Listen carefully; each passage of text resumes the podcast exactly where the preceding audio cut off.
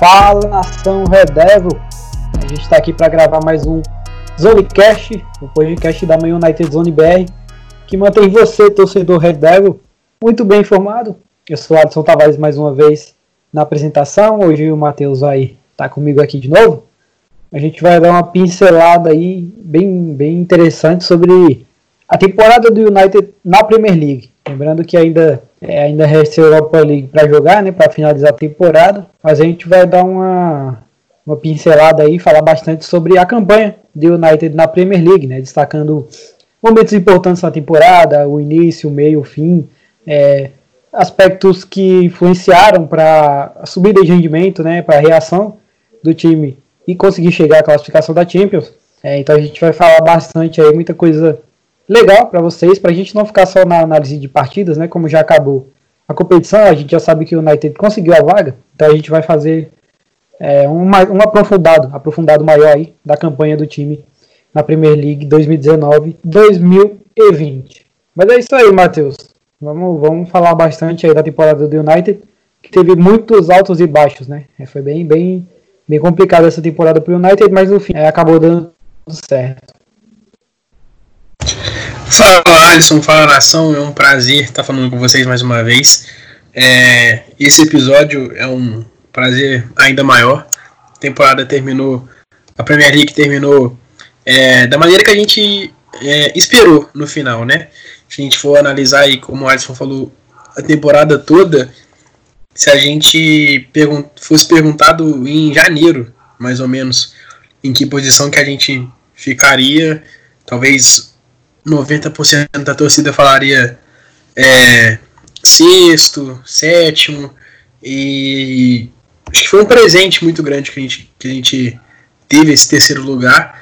Tem muita coisa para a gente analisar, é, até que ponto o time jogou muito para conseguir esse terceiro lugar, até que ponto os adversários deixaram a gente chegar, porque eu acho que é, um, é um, um, pouco dos dois, a gente vai falar disso um pouco mais pra frente.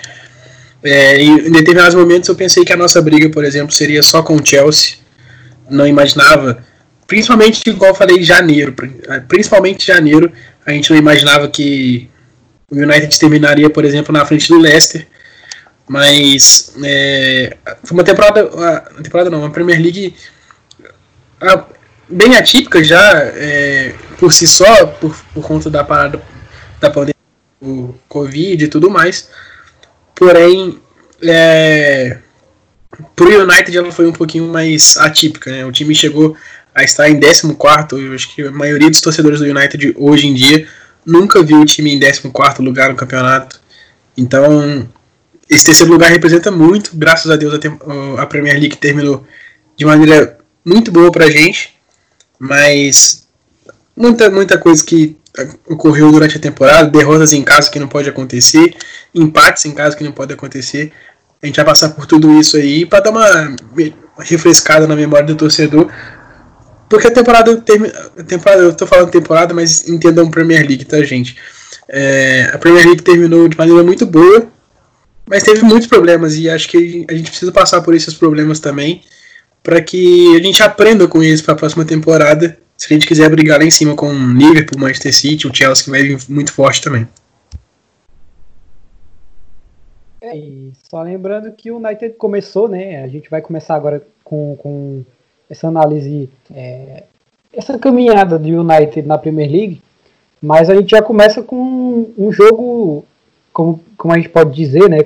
Um resultado que empolgou o torcedor, né? O United que estreou na Premier League contra o Chelsea, jogando em Old Trafford, e ganhou por 4 a 0 é, Esse jogo acabou empolgando muita gente, né? Eu lembro que mesmo assim a gente falava nos grupos que era prematuro, né? Que a gente tinha que esperar, claro, para ver é, se essa seria, se esse seria o cenário do, do time mesmo na temporada. Então o United começou aí goleando o Chelsea por 4 a 0 um jogo que o Rashford fez quatro gols, ou fez, fez dois gols, perdão, o Rashford fez dois gols, o Marcial fez um gol e o Daniel James fez um gol. É, então esse jogo aí deu é, meio que empolgou mesmo o torcedor. Né? A gente, um adversário difícil, o Chelsea, claro. É, mas apesar do placar de 4 a 0 nessa partida, o Chelsea foi superior ao United, né? A gente sofreu. O placar meio que enganou um pouco, então já ficou com uma pulga atrás da orelha aí.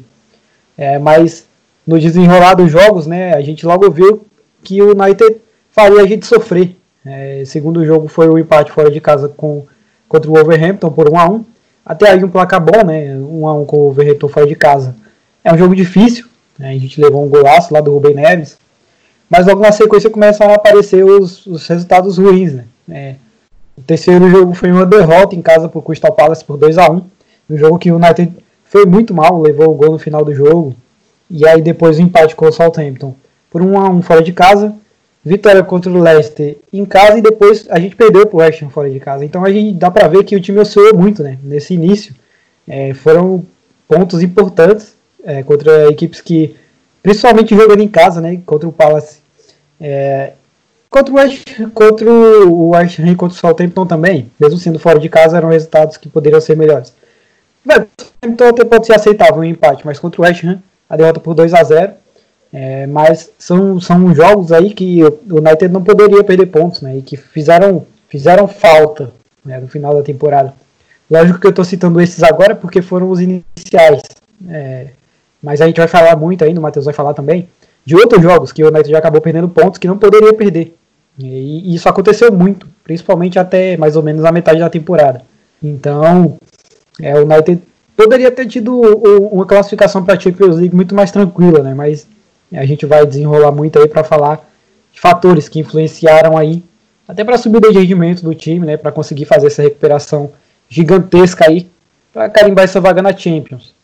Mas é, vocês conseguiram perceber que o United oscilou muito, né? Perdeu, perdeu pontos importantes. Como o Matheus falou, é, chegou até a 14 colocação. É, perdeu para o Newcastle, perdeu para o Liverpool. Também teve empate com o Liverpool, né, uma partida amarga aí pra gente. Perdeu para o Bournemouth. Então, são jogos que não poderiam ter deixado pontos no caminho, né? Contra o Bournemouth, apesar de ser um time chato, foi rebaixado. Então, é, desde o início, o Bournemouth fez uma campanha fraca. Então, a gente não poderia ter deixado pontos no caminho. É, então, fez muita falta isso, muita falta. A gente viu que no final foi bem apertado, né? O United conseguiu chegar na Champions, mas foi bem apertado. Fora isso, também teve o jogo contra o Aston Villa, empate em casa 2 a 2 Mas a gente vai falar mais aí de, de da tônica do United até aí, até essa, até essa parte da temporada, né, Matheus? É, de, do 11 titular, do desempenho do time principalmente, né, que é, até aí vinha deixando muito a desejar e a gente é, não esperava, né, Matheus? Até, até esse momento aí, com o que o time vinha jogando, com os resultados que vinham aparecendo, é, a gente não, não, acabou que essa vaga na Champions veio que, que surpreendeu, surpreendeu, porque foi uma recuperação gigantesca mesmo do United aí no, na, na segunda metade da temporada, né? Sim, é, desses jogos que você citou aí, é, até o jogo contra o West Ham, que é na sexta rodada, é, esse jogo contra o Chelsea era, era uma coisa assim, um pouco para ver o que, que, seria das duas equipes na temporada. É, acabou não sendo do Chelsea, porque o Chelsea tomou esse 4 a 0 mas o Chelsea jogou bem e a gente não conseguiu ver tanta coisa do Chelsea assim naquele jogo, apesar de ter jogado bem o que manda no final é o resultado. E aí você olha para o resultado um 4 a 0 que foi um resultado mentiroso, na minha opinião. O United não jogou para vencer por 4 a 0 Até em, em, alguns momentos do jogo, o United foi melhor. É, eu lembro bem desse jogo. Porque a primeira rodada é um clássico, era um começo de trabalho do Lampa, então tava ali é, todo mundo bem atento àquele jogo. O Chelsea jogou melhor, mas o United teve alguns momentos que dominou a partida. Poderia ter vencido de 1 a 0 2 a 0 seria um placar mais normal, porque foi o jogo. Mas aí a gente chega no jogo contra o Southampton na quarta rodada, eu lembro muito bem desse jogo também. Você disse aí que é, empatar com o Southampton fora de casa é até aceitável e contra o West Ham é, também, alguma coisa assim. Só que é o seguinte, esses dois jogos são, são eu olho para esses dois jogos de maneiras diferentes. O Southampton, na quarta rodada do campeonato, era o 13 colocado, então já já já estava lá embaixo desde o início. O United, eu lembro que faz um gol muito cedo com, com o Daniel James, e aí fica naquela, naquela parada de cozinhar o jogo todo, um jogo fora de casa, e é uma tendência até natural. Você faz o, jogo, o gol muito cedo, você acaba dando uma recuada. Mas eu lembro desse jogo que o Southampton empata no segundo tempo com um gol de cabeça, logo no comecinho, E aí o United tomou uma pressão enorme o jogo todo. O jogo todo. Pô, é, é, é o Southampton fora de casa, beleza, mas é o United também. Então, é, ali nesse jogo contra o Southampton, principalmente nesse jogo contra o Southampton, já demonstrou ali alguma coisa que seria um pouco apertada a, a temporada toda. O jogo contra o Crystal Palace, por exemplo, que o United perde por 2 a 1 é, vai muito de encontro também esse jogo contra o Southampton, porque da mesma maneira que é o United jogando fora de casa, pô, é o Southampton em casa, mas é o United fora, é o United, não importa onde que seja, é o time do Manchester United. E aí vai muito de encontro esse jogo do Crystal Palace também, porque aí já é o contrário, é o United em casa, é quem precisa vencer de qualquer jeito. Toma um gol no final, e aí fica aquele jogo, fica aquela sensação de que o time não jogou tão mal esse jogo contra o Crystal Palace, de algumas coisas que eu lembro desse jogo. Mas é, fica a exemplo do que foi o jogo contra o próprio Southampton, no, agora mais pro final do campeonato, que o time não jogou tão bem, mas também não jogou tão mal, mas acaba que toma um gol no final. E é isso que marca muito. Esse jogo contra o Crystal Palace eu até, apesar da derrota em casa, perdeu os três pontos em casa, fizer, poderiam ter feito diferença. Se o United ficasse fora da Champions League, a gente iria olhar para algum jogo na temporada e certamente seria esse jogo que a gente iria apontar, ou esse, ou o jogo contra o Burnley, que a gente vai falar mais para frente, que o time perde em casa. Mas esse jogo contra o Crystal Palace foi até um jogo melhor, a apresentação do time foi uma, uma apresentação melhor do que foi contra o Southampton, principalmente no segundo tempo, que é o que eu falei. O time fez o gol muito cedo, um golaço do Daniel James, e aí o time recuou. Só deu Southampton no segundo tempo. Só deu Southampton no segundo tempo. Nesse jogo, é, é pra gente perceber também que futebol às vezes não tem justiça. O jogo contra o Crystal Palace o time perde sem merecer tanta derrota. E o jogo contra o Southampton a gente pontua sem merecer tanto, pelo menos um ponto. Porque o time não jogou bem, principalmente no segundo tempo, deixou o Southampton dominar. E eu lembro que foi um gol de um cara que é bem alto, um zagueiro lá. Eu vou procurar o nome dele aqui. Westergaard. Westergaard. Isso, isso mesmo. Ele que faz o gol. Na, e aí foi até em cima, se eu não me engano, do Lindelof, que foi bastante criticado nesse jogo. A gente, a gente tem até que falar um pouquinho do Lindelof, que é uma, é uma carta marcada no United pelos torcedores, mas na minha opinião, ali do, do sistema defensivo, nessa temporada é, de Premier League toda, talvez tenha sido ele e o Ambsaka que mais trouxe segurança para o United durante a temporada toda.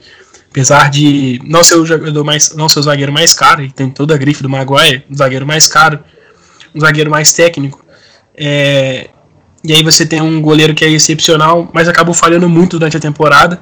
O Lindelof em alguns momentos em que o time precisava de alguém para ter segurança, principalmente ali naquela parte final do campeonato também, nessa recuperação, é, que as coisas ficaram mais evidentes para o United, o que, que era pontos positivos e pontos negativos, porque até a chegada do Bruno Fernandes era muito ponto negativo, e a gente não conseguia destacar alguém de positivo.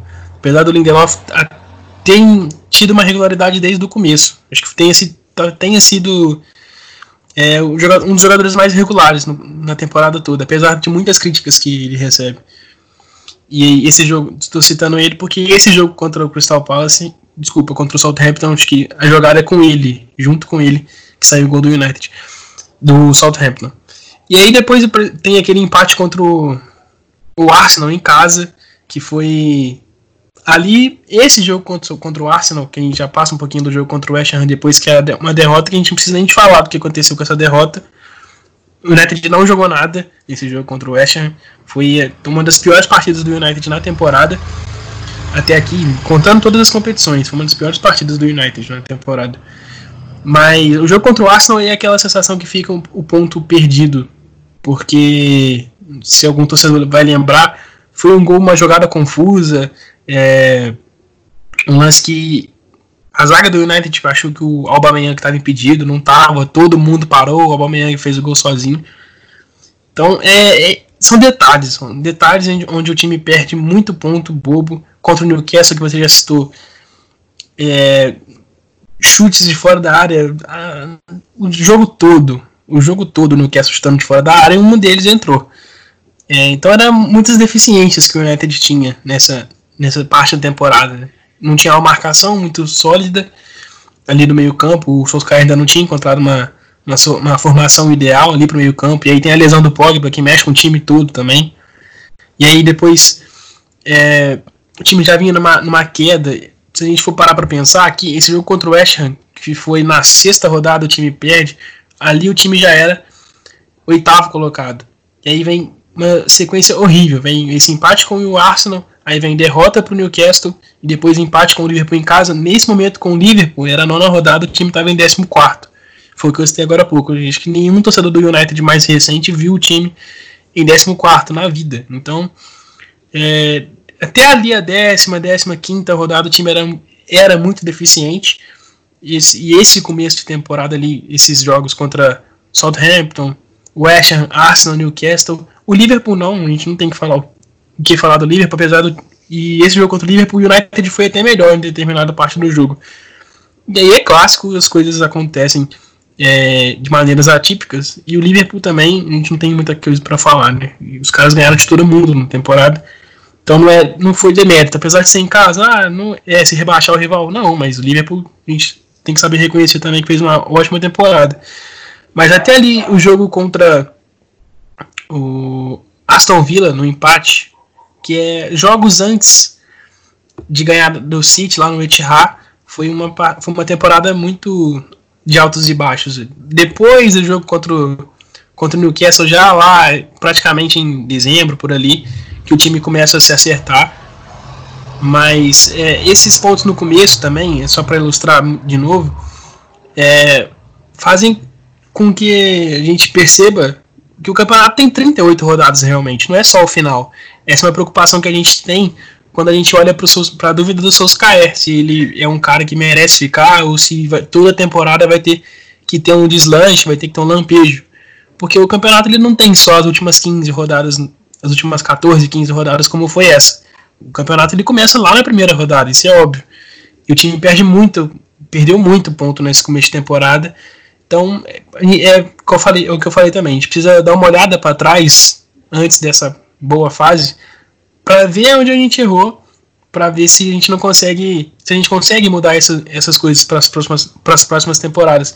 Eu acho que isso é importante também. Mesmo a gente tendo uma, uma, uma boa reta final, é importante a gente olhar para os erros também, para apontar esses erros, para que essas, essas coisas não voltem a acontecer, porque se acontecer em outras temporadas, Chelsea na próxima temporada deve vir muito forte. Manchester City Liverpool também já é uma tendência. Essas coisas podem piorar pro, pro United se ficar perdendo ponto de bobeira assim no começo da temporada. E aí não vai ser toda temporada que vai ter aí 15 rodadas de recuperação e terminar em terceiro. Isso é muito difícil. É uma coisa que eu diria que é para fazer em mais de uma temporada seguida é quase impossível. É importante a gente fazer uma análise é, aprofundada do United nessa parte da temporada aí, no, do início para o meio, né? Porque não são só os resultados que, que preocupavam, né? não eram só os resultados que preocupavam.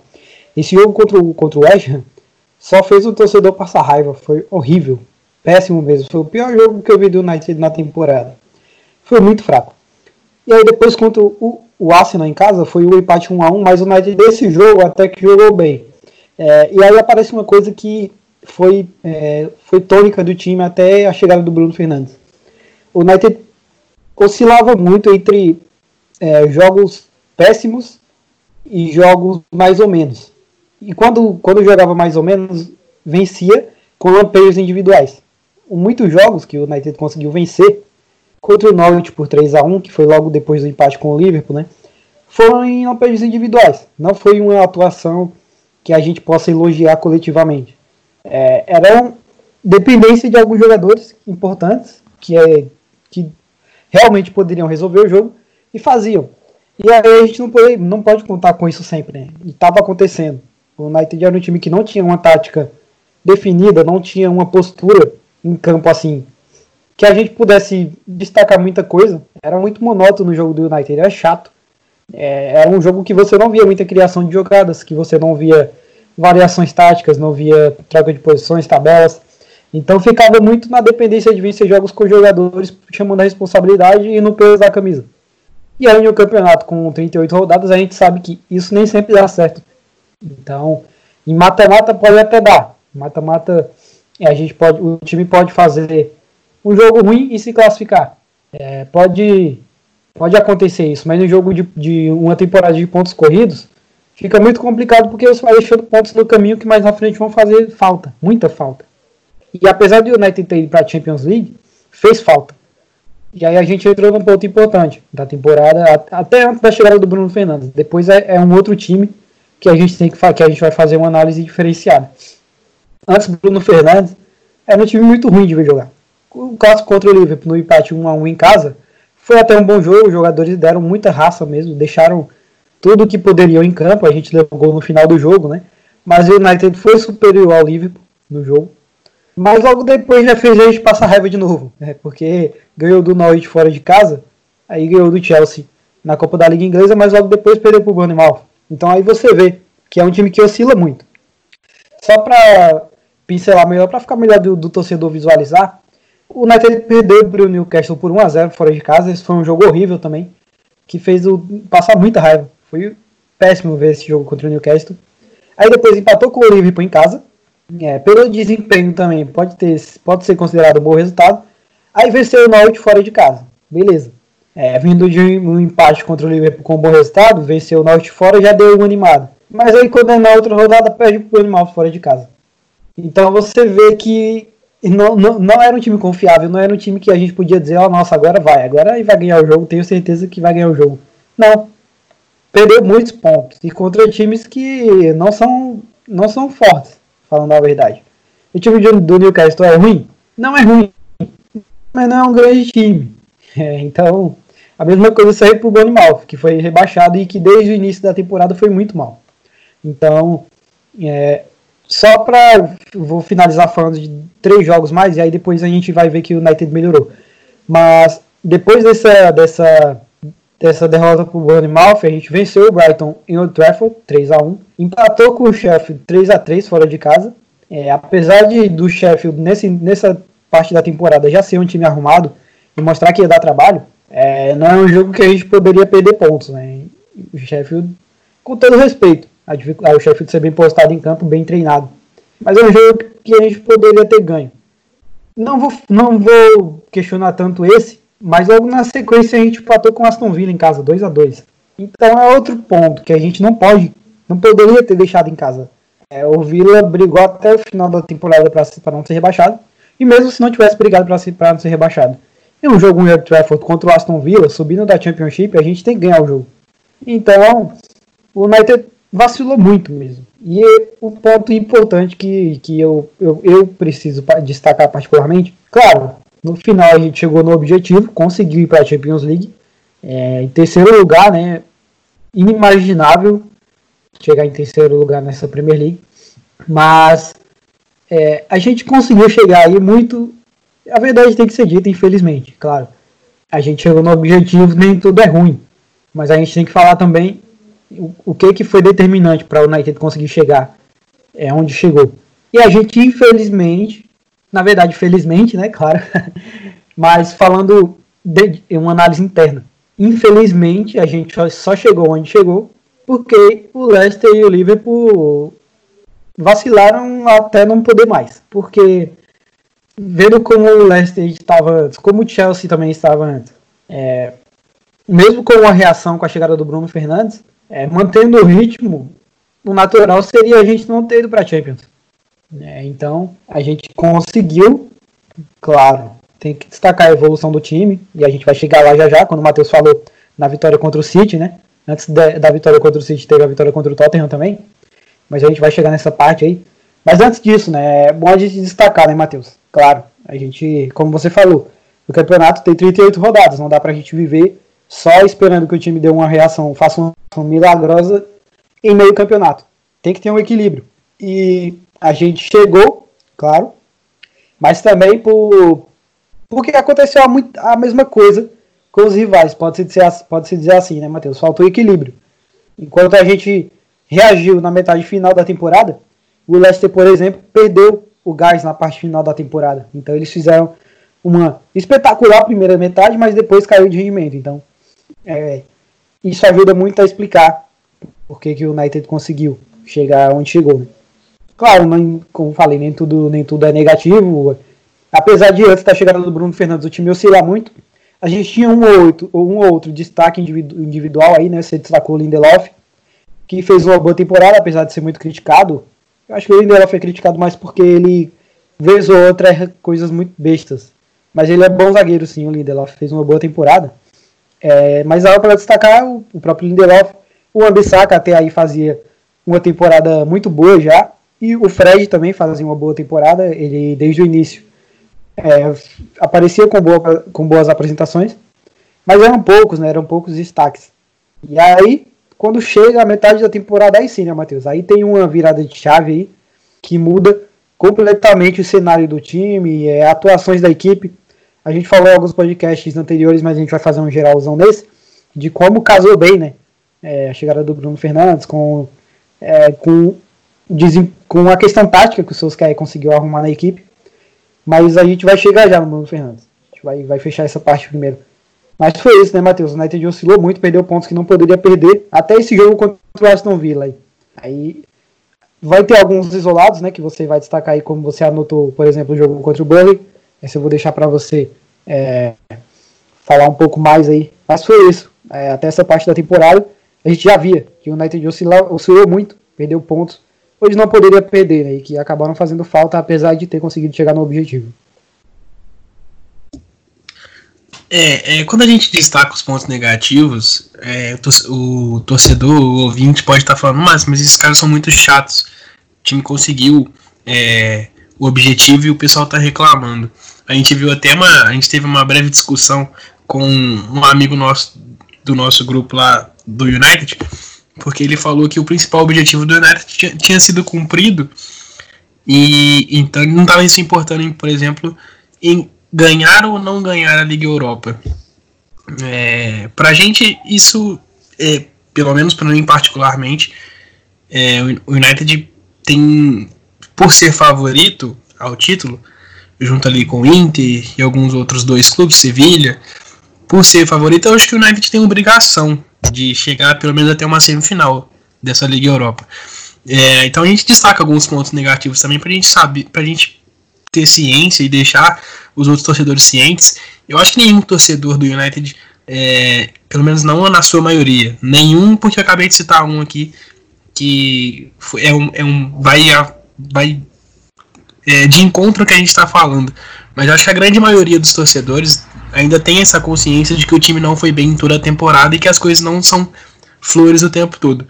É, o jogo contra o Bournemouth, que a gente perde por 1x0, por exemplo, é uma falha absurda de, da, da defesa. Se eu não me engano, foi o Joshua King que fez o gol. Se você tiver essa, essa informação, pode até me passar, por favor. É, ele gira em cima do meio do zagueiro na pequena área e bate pro gol. É assim. Foi ele é mesmo. Básico, é básico. O zagueiro não pode dar o corpo pro atacante escorar né, e fazer o giro.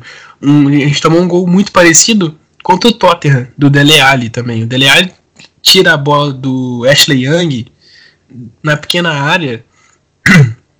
É, lances que não pode acontecer. E esses lances acabam determinando um jogo. Contra o Bournemouth, por exemplo, se o time poderia sair com um, um empate, porque foi um jogo também que o United não jogou tão bem, é, o time sai com nenhum ponto garantido, porque são falhas individuais que o time acaba cometendo.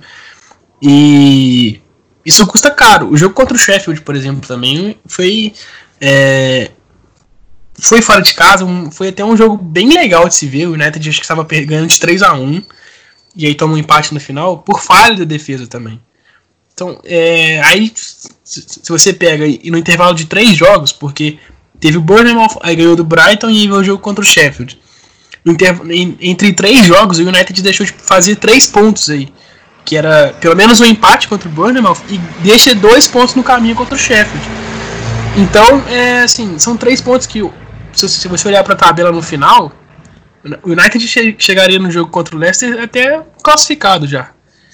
Obviamente, se a gente for olhar é, por, por esse lado, o torcedor vai sempre falar assim: ah, então o time tem que fechar com 114 pontos. Não pode perder nenhum. Não é isso, mas isso é porque a gente sabe que futebol, as, as, derrotas acontecem, mas tem derrotas que elas são mais difíceis de engolir e outras não.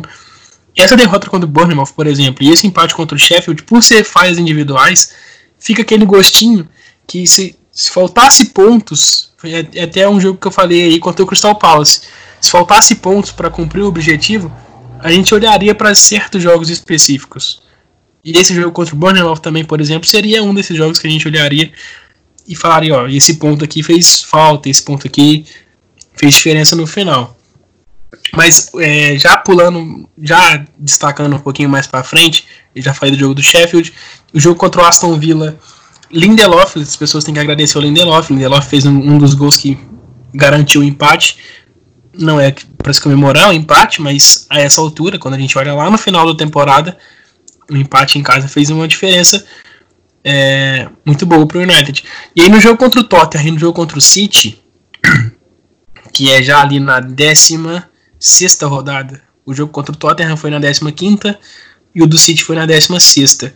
Foram dois jogos que o United se apresentou bem. E aí já era uma, uma daquelas daqueles jogos em que o United já se apresentava com três zagueiros naquela variação de esquema que o Solskjaer usou muito nos jogos contra o top, top contra o Big Six. É, contra o Tottenham foi até melhor que o, no jogo contra o Manchester City, porque o, o jogo contra o Manchester City o United toma abre 2 a 0 no primeiro tempo e aí toma aquela pressão absurda no segundo tempo que a gente já esperava. A gente já esperava até que o Manchester City viria para cima e toma uma pressão absurda no segundo tempo. Nos últimos 10 minutos finais do jogo contra o Manchester City, só deu o Manchester City, aí sai o gol, e aí depois, logo em seguida do gol do Manchester City, tem um lance cara a cara, se eu não me engano, do Sterling, que o Gea faz uma defesa espetacular, ou um chute do Mares, que ela passa na, na perna de, no meio da perna de todo mundo e o Gea pega. Então, é, esse jogo contra o Manchester City a gente já esperava também que seria assim, uma pressão até no final do jogo, mas o time se comportou bem durante os, os 80 minutos, vamos lá, 80 minutos jogando bem. Contra o Tottenham, só tomou o gol porque eu citei agora há pouco, foi uma falha, uma, uma bola que sobrou dentro da área pingada, e aí o, o, o vai, faz o giro e faz o gol. É, mas o jogo contra o Tottenham o time jogou muito bem. Esse jogo aí talvez tenha sido, na primeira parte da temporada, até virar o ano, talvez tenha sido esses dois jogos os melhores do United. Até mesmo contra a vitória do Chelsea, que a gente já citou, que foi um placar mais elástico, mas um placar mais mentiroso. Esses dois jogos que foram mais apertados, o time se apresentou muito bem. Foi uma, foi, foram apresentações que nos deram aquela garantia que ficaria ali naquela liga, naquela zona de Liga Europa, pelo menos. Até então, até jogo, os jogos anteriores a esse, a gente já esperava que seria um oitavo, um sétimo. No jogo contra o Manchester City, por exemplo, a gente vai para a quinta posição. Só que no jogo seguinte, que já era em casa contra o Everton de novo, que era, desculpa, era em casa de novo e aí contra o Everton, já, já o United já volta naquele limbo de foi o que você citou. Jogar uma partida muito ruim e uma partida mais ou menos. No caso, o United vinha, de duas, duas partidas muito boas e aí volta para aquele marasmo que era até a décima rodada, décima terceira. Até a chegada do Bruno Fernandes, que foi talvez o maior fator, que a gente vai citar mais para frente, era isso do United. A gente não podia esperar muita coisa do United, a não ser jogar uma partida bem, jogar uma partida mal, jogar uma partida mais ou menos, jogar uma partida mal. Então, é, até a chegada do Bruno Fernandes foram, uma som, foram somas de vários fatores, como por exemplo, que eu já citei, falhas individuais, o time jogar bem o jogo, jogar mal o outro, é, falta de confiança, lesões, o Pogba machucou, e aí é, muita gente falou, ah, Pogba já era, Pogba machucou, e aí tem episódios extra-campo, que foi mais ou menos nessa época ali, novembro, dezembro, que a torcida foi a, a, a no, no centro de treinamentos pi, pichar o nome do Pogba, que Pogba poderia, poderia ir embora. Então era, era, era um United bagunçado em todas as vias. Só para voltar um pouquinho antes desses jogos aqui no final do ano de 2019, o jogo contra o Newcastle, que a gente já falou, que foi lá na oitava rodada, foi aonde tudo começou a se especular contra o Solskjaer. Já na oitava rodada, o time estava tão mal ali naquela parte do, do, campeonato que já se especulou ali que o Solskjaer poderia estar indo embora.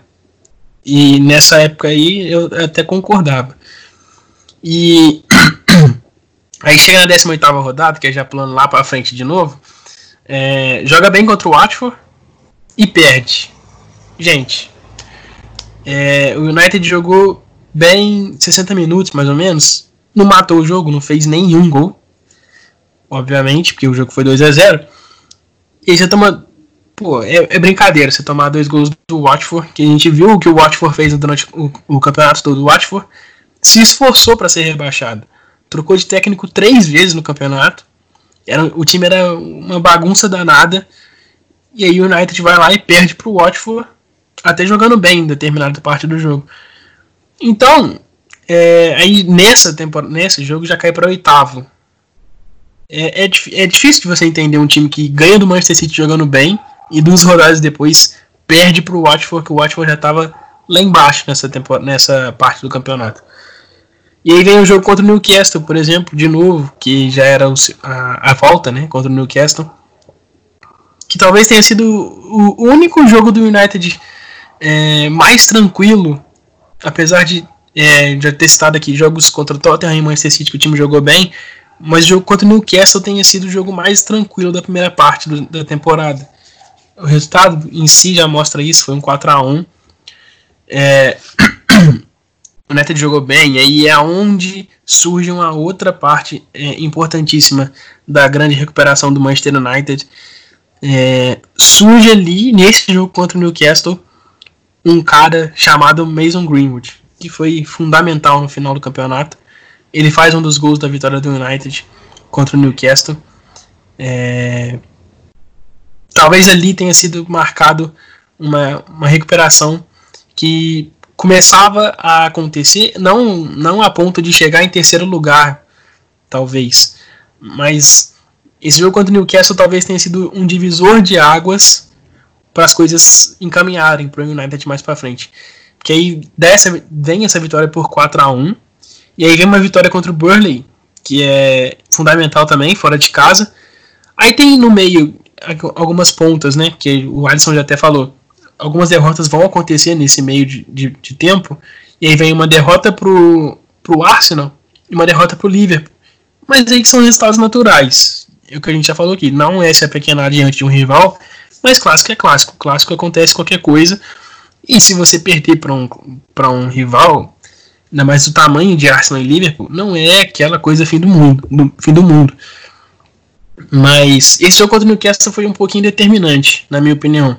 O time já cresceu, começou a crescer ali, nessa parte final da primeira temporada, da primeira parte da temporada.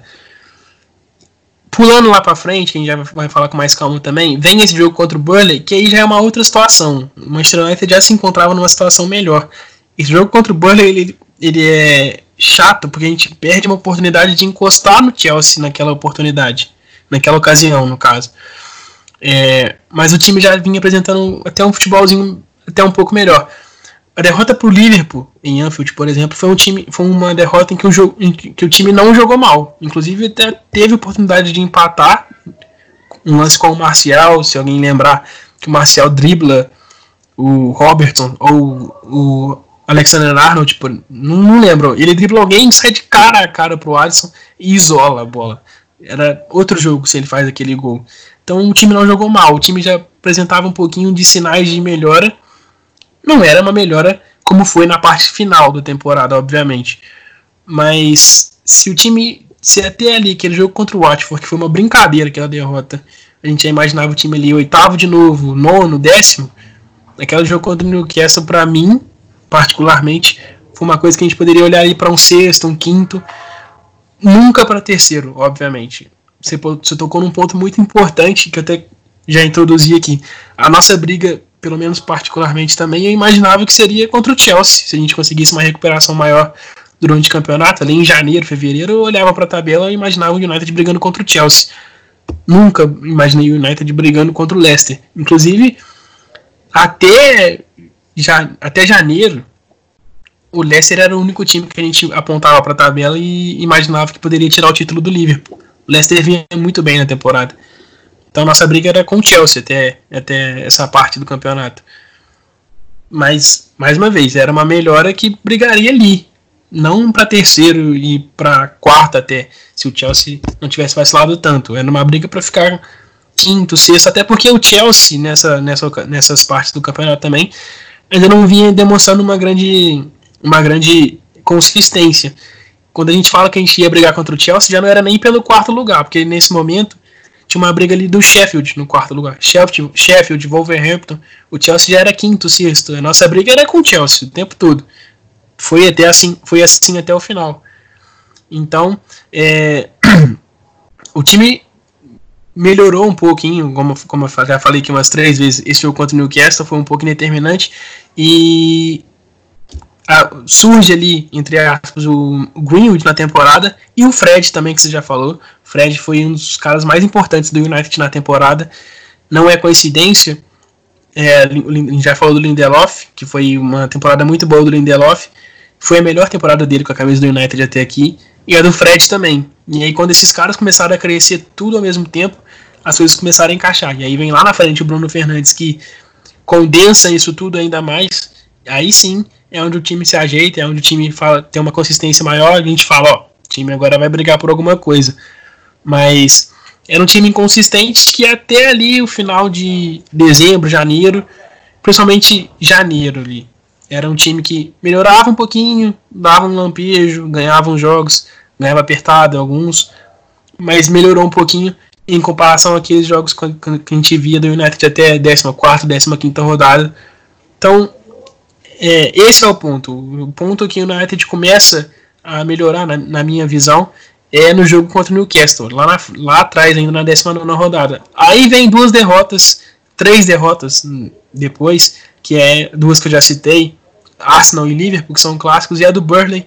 Mas é, é, o contexto da derrota do Burnley é um pouco diferente. Eu acho que ali o time entrou ansioso, o time entrou nervoso. Uma, uma das coisas que o United pecou muito também durante a temporada foi essa ansiedade. Na minha opinião, o time. Em jogos em que o time tinha resultados na mão, a gente até falou isso no jogo contra o Southampton agora no final da temporada. Já sabia de resultados de adversários, algumas outras coisas, fato, alguns outros fatores assim, o time entrava nervoso e se prejudicava. Então, essa derrota para o Burnley já é um outro contexto já, é, já não é o fato de jogar bem ou jogar mal. Apesar de desse jogo contra o Burnley até ter jogado mal sim, mas era outro contexto no geral. Era o time já vinha uma evolução um pouco maior para chegar naquele jogo contra o Burnley.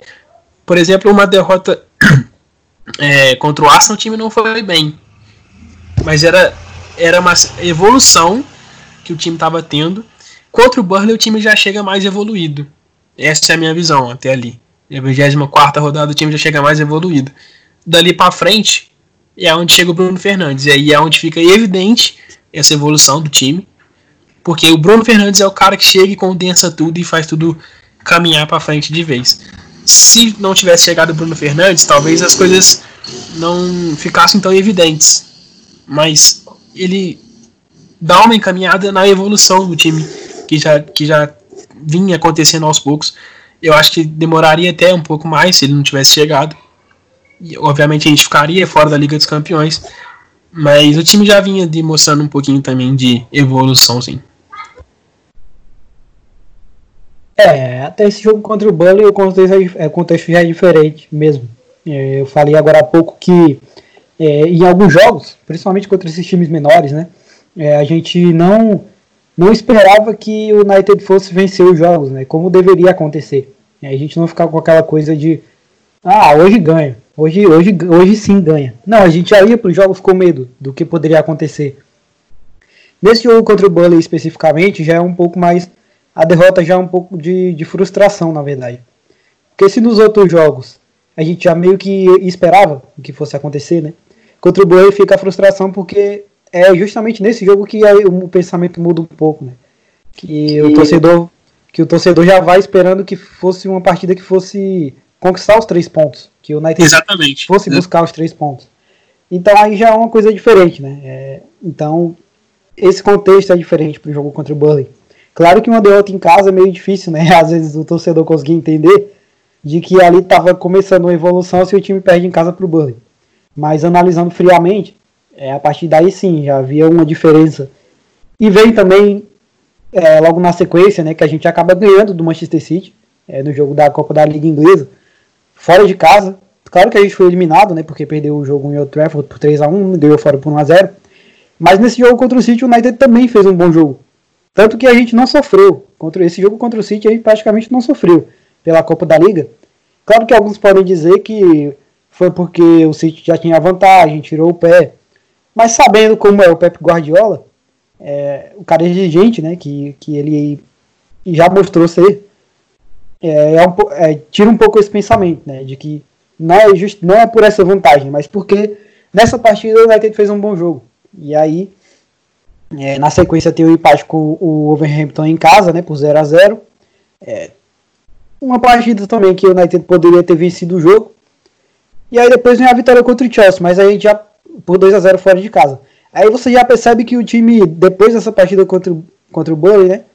Depois da partida contra o Newcastle, na verdade. É, teve as derrotas para Liverpool e Burnley, mas aí já começa a mudar algumas coisas. Ganhou do City, ganhou do Chelsea. É, apesar de não ter ganhado do Wolverhampton, também não perdeu. O Wolverhampton é um adversário muito chato, muito arrumado, né? Que já vem aí com o Nuno Espírito Santo no comando desde a Championship. Então já são três anos de trabalho, né? É um time que já tem um padrão de jogo definido, que já tem jogadores muito bons individualmente, né? Rubem Neves, João Moutinho, Raul Jimenez. Então não é um jogo para ser um absurdo de, do, do, time não ter vencido. Ainda mais para quem está em evolução, né? Buscando melhorar. Aí vem a vitória contra o Chelsea também, que o United foi bem. E a partir daí, sim, começa é, o novo United, podemos dizer assim é a chegada do Bruno Fernandes. Né? Depois desse jogo contra o Chelsea, dia 17 de janeiro, 17 de fevereiro, aliás, veio o jogo contra o, o Bruges, né? Pela, pela Europa League, o jogo fora de casa, que foi empate por 1 a 1 A partir daí, Bruno Fernandes está no time. E aí você já viu uma mudança de postura. E nesse período, claro que a gente vai falar de, de questões de táticas, né? O que, que, o que, que melhorou, é, de postura da equipe, mas eu acho que é importante, é importante a gente destacar uma coisa. É, no final da Premier League, a maioria dos torcedores já sabe, né? mas se não sabe, vai ficar sabendo agora. E que o United finalizou a competição com a terceira melhor defesa. É, foi apenas atrás de Liverpool e Manchester City. É, só três gols a mais sofridos que o Liverpool e um gol a mais sofrido que o City. Mas a partir daí é que começa a aparecer também a evolução defensiva. Né? Se você estiver prestando bem atenção no que a gente falou até agora, vai ver que o United sofria gols constantemente, é, independente do adversário, né? Matheus, você citou aí a questão do jogo contra o Norwich, que o United estava ganhando de 3 a 0 e levou um gol besta. Então a gente percebe que mesmo quando vencia, o United sofria gols. Contra o Newcastle foi 4 a 1 Então, apesar de ser um placar bom, sempre tinha aí um gol. E, então sempre sofria um, um, um tento do adversário. E aí, a partir desse momento, de quando o Bruno Fernandes chega que o time consegue buscar evolução, veio a solidez defensiva. Né? O United passou a, a sair dos jogos com clean sheets, é, sem sofrer gols. E aí foram muitos, que a gente vai falar aí, muitos jogos que o United passou sem sofrer gols, que contribuíram para que chegasse aí é, no final da competição como a terceira melhor defesa. Até aí ainda tinha uma oscilação muito grande né, do time todo, e isso afetava a defesa também. Apesar de a gente ver que o Lindelof já fazia uma boa temporada, que o Wambisaka é, dava resultado na marcação. O lado direito do time ali na defesa estava bem até. Faltava o Maguire evoluir, né? Ele que essa temporada, claro, é, alternou muito entre bons e maus jogos. Alguns jogos que ele falhou. É, principalmente agora no final cometeu algumas falhas, mas eu acho que é muito mais por questão de, de merecimento por valor pago, né? Se você analisar um contexto, um contexto geral da temporada defensiva e a temporada do Maguire especificamente, não foi uma temporada ruim. Mas por, pelo peso do valor investido, a, a, perseguição e a crítica ficou muito mais concentrada. Né? Isso é normal. Não deveria, mas é normal pelo valor investido.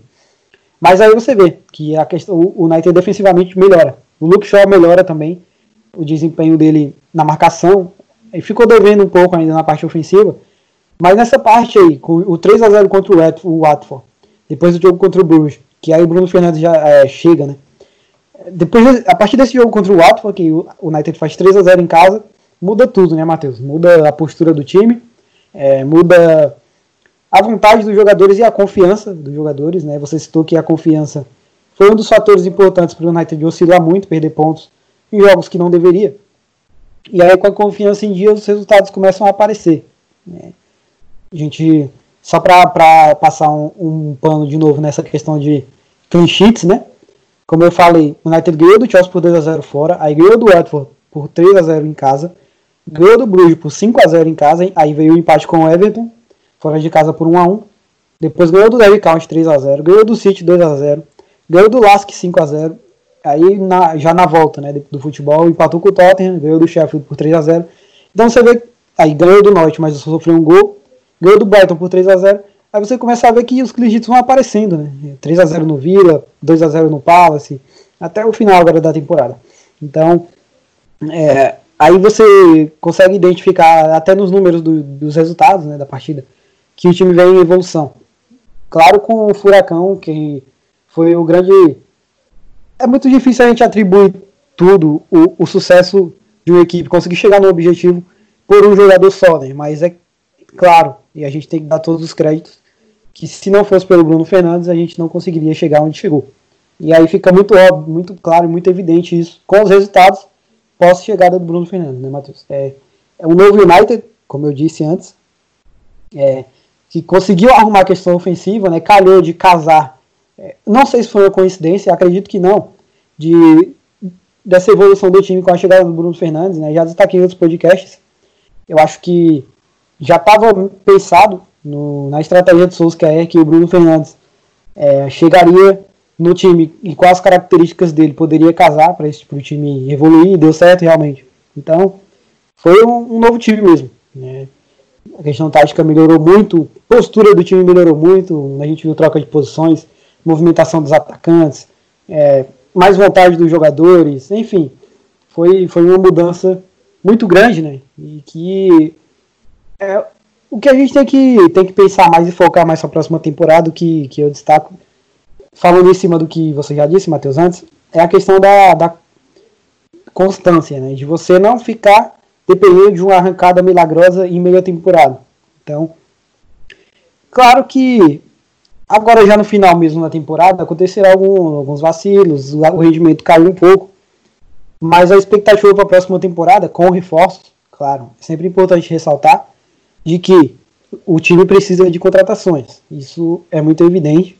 É, não dá para a gente almejar tantas coisas numa temporada como o elenco atual. É, a gente tem um time titular bom, mas a gente precisa reforçar alguns pontos ainda do time titular e fazer um elenco mais qualificado que aguente é, uma temporada toda aí e que consiga agregar com os jogadores que já estão no time, né? Matheus, você sacou um pouco agora há pouco, Matheus, a questão de essa questão mesmo de confiança, de que quando é, perdia um jogo, o time não conseguia desempenhar bom futebol depois, e aí ficava muito nessa oscilação, a gente precisa de jogadores que consigam agregar nisso, né?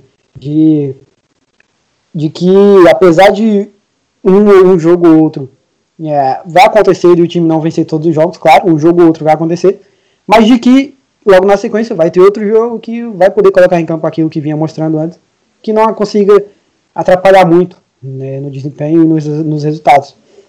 E isso foi uma coisa que atrapalhou muito na temporada. E aí veio por essa questão de, de elenco mesmo. É, Solskjaer mudou muito o time titular ao longo do, dos jogos. É, só veio, o United só veio ter 11 titular mesmo depois da parada, né, da, por conta da pandemia. Que ele conseguiu ali colocar o Matite titular, Pogba, Bruno Fernandes, Will, Marcial e Rashford.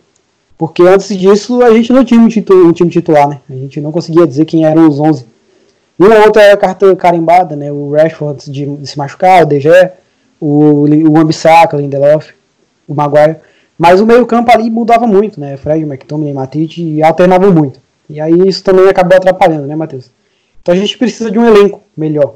É, mas é, antes de chegar nessa parte de, de contratações da próxima temporada, enfim, isso é um assunto para outro podcast. Mas para poder chegar, para passar a bola para você, Matheus, para você é, só de chavar aí essa questão, né, de depois da chegada do Bruno Fernandes, o que, que o time evoluiu, quais foram os pontos que influenciaram aí para o United conseguir chegar na vaga da Champions é, milagrosamente, podemos dizer assim.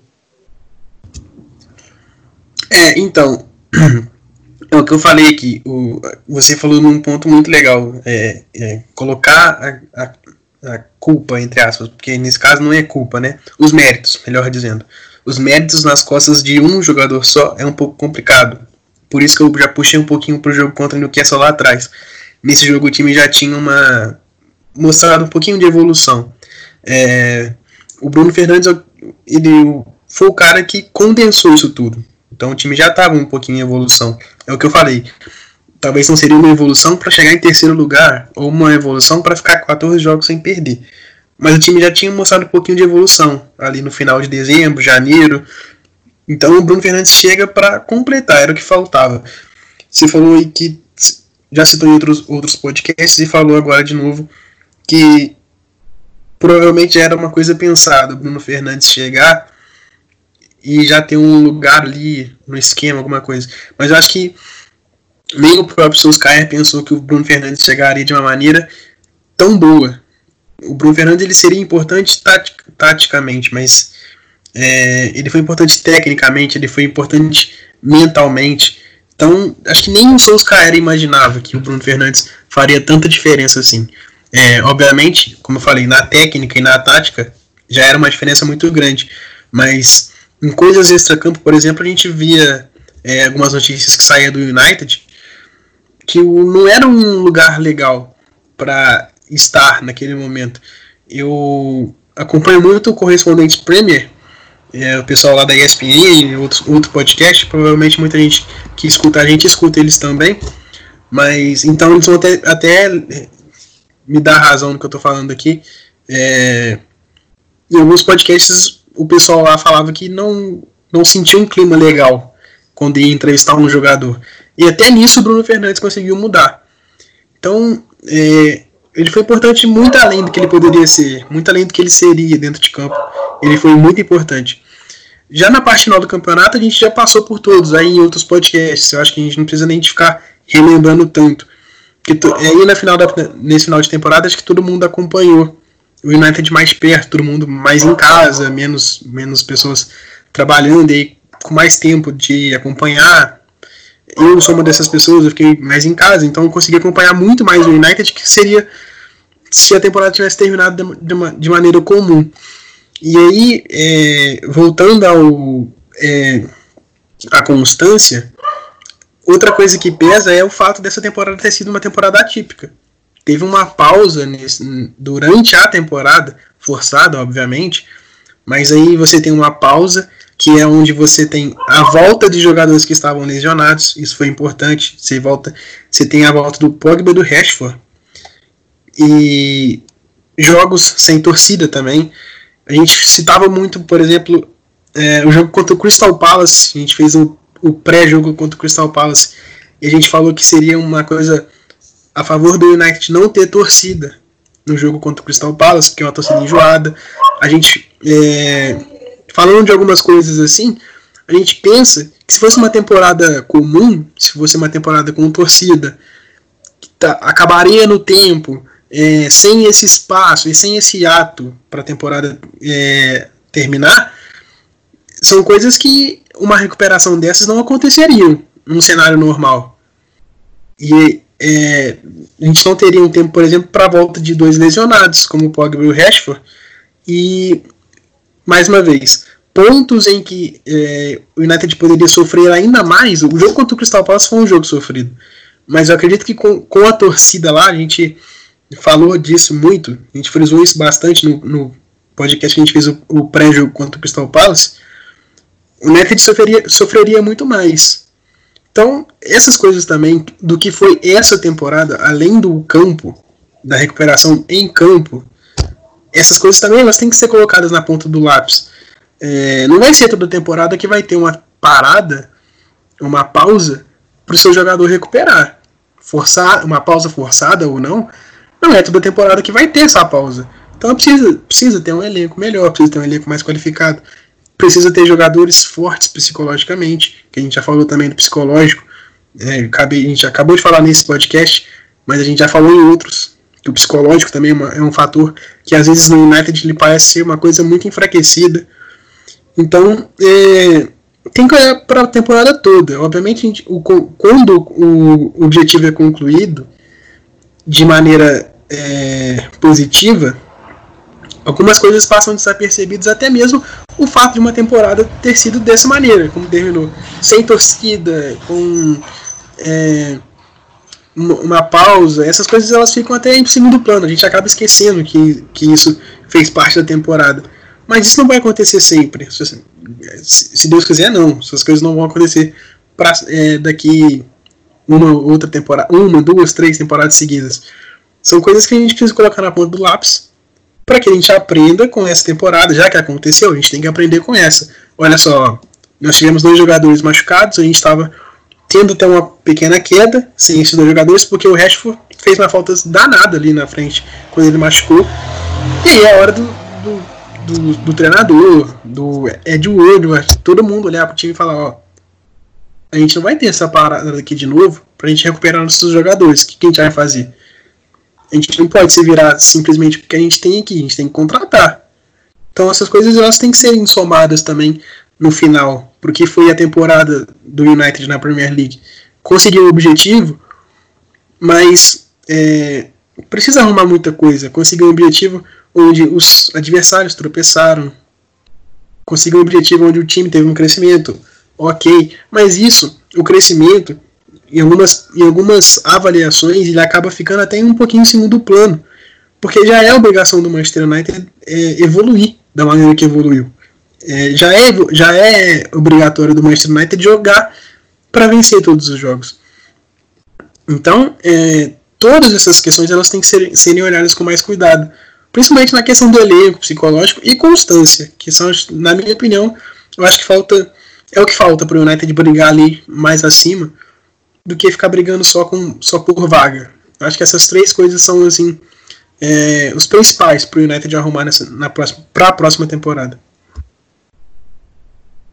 É um ponto muito importante que a gente falou, né? É, que é muito importante mesmo, que a gente precisa de jogadores para agregar nesse sentido, é a parte psicológica mesmo. É, nesse final, a gente viu que o United deu uma arrancada monstruosa, né? Claro, não tendo que falar sobre isso. Mas isso além da questão física, claro, e aí vem também a questão. A questão de elenco se encaixa nesses dois motivos. Primeiro, a questão física, que acabou atrapalhando, querendo ou não, acabou atrapalhando nesse finalzinho, nessa reta final, para garantir a vaga na Champions. E a questão psicológica também, porque você analisar bem, até o jogo contra o Southampton, o United estava tranquilo, né? Tava em uma crescente. No, contra o Villa, o primeiro tempo foi mais ou menos, mas o segundo jogou aquilo que estava jogando antes. Mas contra o Southampton, que vinha esse empate em 2 a 2 é, dentro da partida, a gente já viu que isso afetou um pouco, né? Que as duas coisas afetaram o time, na verdade. A questão física e a questão psicológica. O United saiu perdendo o jogo, conseguiu empatar, né? Conseguiu virar, mas isso foi o empate no final do jogo. E eu, esse empate, da forma como aconteceu, é, levando o gol no, no, finalzinho, né, os 96, os acréscimos, e um jogo que se vencesse já passaria o Leicester e, e na tabela, né, já entraria na zona de Champions, é, não só o Leicester, né, ultrapassaria o Chelsea também. Nessa, nessa jogo contra o, nesse jogo contra o Southampton, é, a gente viu que o empate no, no jogo seguinte contra o Palace já atrapalhou, né? É, no psicológico dos jogadores. Claro, falei da questão física, né? Afetou muito pelo tempo parado, por, pela sequência de jogos, enfim. Acabou atrapalhando sim, a gente viu que isso atrapalhou o rendimento. Mas falando especificamente da parte psicológica, contra o Palace a gente já viu isso, porque é, sofreu em alguns momentos da partida. O time estava nervoso, né? Estava bem nervoso já contra o Palace. E aí por, por essas questões, questões psicológicas, que eu acho que o peso disso, né? Que, que aumenta ainda mais o peso disso, é pelo, pelo fracasso que vem sendo o United pós era, era Alex Ferguson.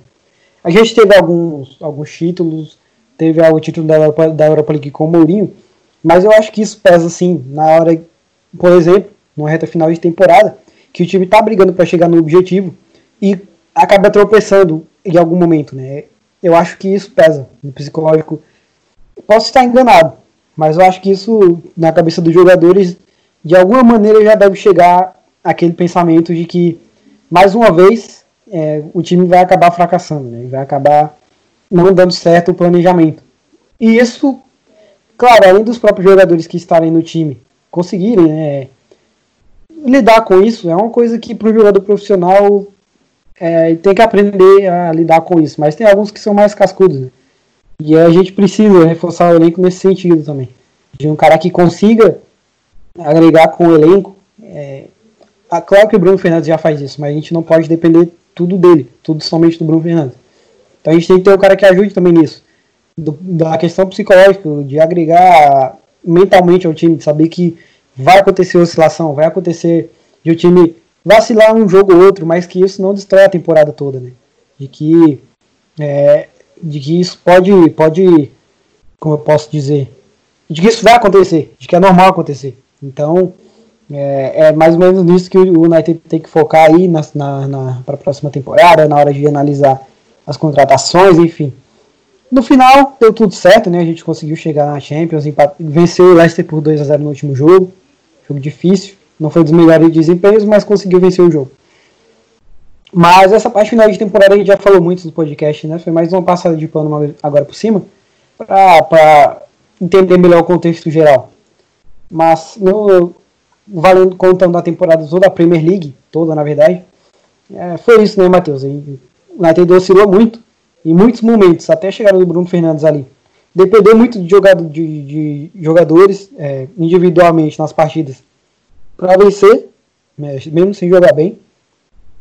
É, e ficou bem evidente, claro que já era evidente, mas ficou mais claro ainda que a gente precisa de um elenco, né? Com, com, quando perde um jogador como o Ashford, como o Pogba, a gente fica muito à mercê, o nosso elenco ainda é muito enxuto e a gente precisa reforçar aí para conseguir brigar aí. Claro, não vai ser da noite pro dia, não vai ser em apenas uma temporada, mas quem sabe aí o médio prazo, duas temporadas, a gente conseguir brigar, né? Com City e Liverpool, né, Matheus? Mas, mas é isso, é. No final, no final deu tudo certo, agora é começar a pensar já no, na reta final dessa temporada com a Europa League e também na, na, no, na hora de reforçar o elenco, na hora de reforçar o elenco para a próxima temporada, né? É, eu, eu, eu acho que essa, esse, esse resumo essa, e recordação do que a gente fez da, da Premier League fica evidente outras, que, outras duas questões que a gente já falou muito aqui no podcast. Inclusive, uma dessas foi até o, o tema do nosso primeiro podcast, é, que é sobre é, a continuidade do trabalho do Solskjaer, né? Pelo fato do time toda a temporada com ele, é a segunda temporada que ele está à frente do clube e é a primeira completa, mas quando ele chegou o time também teve uma sequência muito boa e aí chegou na 13 terceira, 14 quarta partida o time desandou. Foi a mesma coisa que aconteceu nessa temporada. O time não perdeu depois, mas chegou ali na 13 terceira, 14 quarta rodada sem perder. É, o time deu uma desgastada, parece que chegou no seu nível no, no limite do nível técnico. Então, é uma coisa que a gente pensa, será que ele vai passar essa confiança toda? Será que o time vai jogar bem a temporada toda? Foi o que a gente já falou aqui, que é preciso ter constância. Hoje, nesse momento, eu acho que seria um pouco injusto é, tirar o Soscaer do, do, do, cargo, mas eu já falei em outro podcast também, que seria até é, um ponto que a gente entenderia se isso acontecesse, né? Se, se ele fosse demitido. Então, essa é uma, uma questão que a gente precisa olhar para a próxima temporada. Porque eu acho que se acontecer o que aconteceu nessa temporada de novo, é, começar mal e aí ter que depender de um de um, uma arrancada no final, eu não acho que, que o final será o mesmo, sinceramente. Até porque a gente já citou três times aqui que vão estar pelo, no mesmo nível ou à frente do Manchester United. Liverpool e Manchester City com certeza vão estar à frente. O Chelsea é uma incógnita, porque o Chelsea também vem do mesmo processo do United. Chelsea vem de um processo de reformulação, de mudança, é uma nova filosofia no clube, mas tá, trouxe reforços importantes. Trouxe reforços que qualquer time do mundo gostaria de ter. O Chelsea está com eles agora. Então, não seria nem exagero também se a gente falasse que o Chelsea estaria à frente do United nesse momento. Mas aí vai, a gente vai ter um Arsenal, o Arsenal que está sendo bem arrumado pelo Arteta. Acredito que umas duas, três janelas o time tenha mais a cara dele, mas a filosofia dele em campo já está ali. Então é, vai ser uma Premier League muito mais difícil que foi essa. Então se a gente for ter que contar com uma arrancada no final, talvez o final nem seja o mesmo. E aí outro ponto é o elenco. A gente precisa de um elenco muito melhor. O, time, o elenco não é ruim, algumas peças que a gente criticava bastante e que a gente imaginava que não seria é, ao, ao, tamanho do Manchester United já saíram, mas os que estão ali ainda não são suficientes. Por exemplo, sai o Pogba, todo jogo sai o Pogba e entra o McTominay. Eles não são nem da mesma função. O, o McTominay não tem a mesma qualidade que o Pogba tem. Então, quando sai o Pogba do time, é, fica claro essa, essa disparidade. Fica clara essa ausência de uma bola melhor colocada na frente. É, então, é, ainda, ainda é um elenco que tem suas limitações, apesar dele ser bom. A gente entende, por exemplo, que se for um, um jogo para ser defensivamente, se, se, o time jogar de uma maneira defensiva, o McTominay está perfeito para essa função. Mas é o Manchester United, não pode jogar todo o jogo para se defender. Então você precisa ter um cara que vai sair o Pogba, por exemplo, e entrar. a gente vê toda a temporada, toda a janela, a gente vê uma especulação do Ramos Rodrigues, por exemplo. Muita gente não quer o Ramos Rodrigues. Eu gostaria do Ramos Rodrigues no meu time. Pelo menos no banco de reservas eu gostaria, porque você sai o Pogba, sai o Pogba do seu time por lesão ou até é substituído durante o jogo e tem um cara de qualidade, que é o Ramos Rodrigues, ali na frente, ofensivo, uma qualidade ofensiva. Então acho que é importante contratar bem, contratar certo e precisa trazer reforços. O United fez muito bem essas últimas duas janelas. Contrata, contratou é, jogadores que o time precisava. Foi cirúrgico nas contratações. Eu acho que tem que ser assim nessa temporada de novo. Não precisa de trazer oito, nove jogadores, mas que tragam três, quatro que vão fazer a diferença para a próxima temporada. É, e aí a gente tem que aguardar esse início da próxima temporada vai ser muito importante, né? Porque vai ter a janela de transferências, muito provavelmente o Solskjaer vai ter mais uma vez, como ele mesmo já falou na, na entrevista, né, que e que eu gostei muito, achei que ele foi bem firme na questão de que ele já passou para a diretoria o que tem que ser feito e que agora eles têm que fazer, né? Foi basicamente isso que ele falou. É, já passei já passei para os caras, agora eles têm que fazer a parte deles. Em outras palavras, foi isso que ele disse.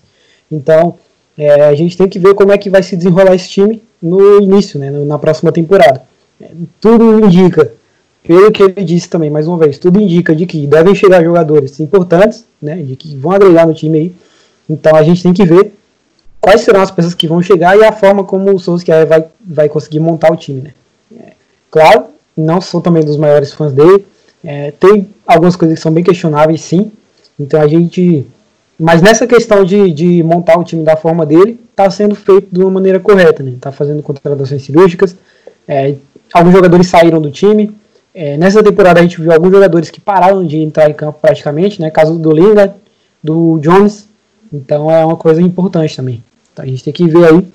Claro que se manter esse ritmo que teve nessa temporada, no, a, do início da próxima, ser abaixo, o time continuar oscilando muito, aí você tem que começar a repensar se o Solskjaer realmente é o técnico ideal para o time. Mas a gente vai ter que observar bastante aí como é que vai se desenrolar, né? Com a janela de transferências e com as contratações, como que o time vai reagir, se vai ter uma evolução ou não. Mas é isso, né, Matheus? A gente falou tudo sobre essa temporada. Um geralzão aí acabou ficando um pouco mais extenso essa edição do podcast, né? Ficou bem, ficou um pouco grande, passou de uma hora. Mas é porque foi um geralzão mesmo para você conseguir, você que nos ouve, nos nossos ouvintes aí, conseguirem entender melhor é, o que, que influenciou ou não o United conseguir chegar né, né, na classificação da, da Champions League, os fatores importantes, positivos e negativos também, claro. A gente tem que destacar sempre o geral mesmo, não é só porque somos torcedores que a gente tem que passar o pano para uma coisa ou outra. Então a gente fez isso aqui, falou os pontos positivos e negativos. É, antes de encerrar, só vou lembrar aqui, né, fica parecendo que é meio que uma despedida da temporada, mas lembrando que é, tá meio separado aí, mas a gente tem jogo ainda, Europa League. É, vai ser no dia 5, é, 5 de agosto, né? O jogo contra o Lask. É numa quarta-feira, às 16 da tarde. Jogo de volta da oitava de final da Europa League. Lembrando que o primeiro jogo foi 5 a 0 fora. Então a gente já está aí virtualmente classificado para as quartas de final. Então, só para não esquecer, não perder aí é, a data, né? Como tem, ainda tem um tempinho e como já acabou a Premier League, torcedor deve aí não perca, não se perca nesse, nesse calendário aí. Já deixa anotadinho na agenda. Dia 5, o jogo de volta contra o Lask, né, Matheus? E aí a gente, quem sabe, buscar um títulozinho para fechar essa temporada aí de maneira positiva, né? Para iniciar a próxima com mais confiança. É isso aí, Matheus. Passa a bola para você, você só faz o seu fechamento aí, o que, que você destaca mais sobre isso, sobre também essa, esse jogo né, contra o Lask, e aí a gente vai encerrar essa edição. Eu acho que o United vai entrar para dar ritmo só é, aos titulares, até porque vai ficar uma semana parado aí. Então acho que vai entrar pelo menos com um time misto para dar ritmo a alguns jogadores. Nesse jogo a gente nem tem muita coisa para falar, porque o time é, já está praticamente classificado, né? Então não tem muita coisa para dizer. É, o bicho vai pegar mesmo é a partir das quartas para frente ali, porque aí é jogo único, é mata-mata, perdeu tá fora, e aí tem adversários mais difíceis também. Então, é, pra, não tem nem muita expectativa para esse jogo contra o Lask, é óbvio que a gente quer ver o, o time jogar, mas é, não pense que a temporada acabou. Eu acho que vai ser muito importante se esse, esse título de Europa League vir pra, vier pra gente. Mais uma, né? Porque é, nos momentos mais difíceis do United aí, que é depois que o Ferguson saiu, a gente conseguiu conquistar uma Europa League.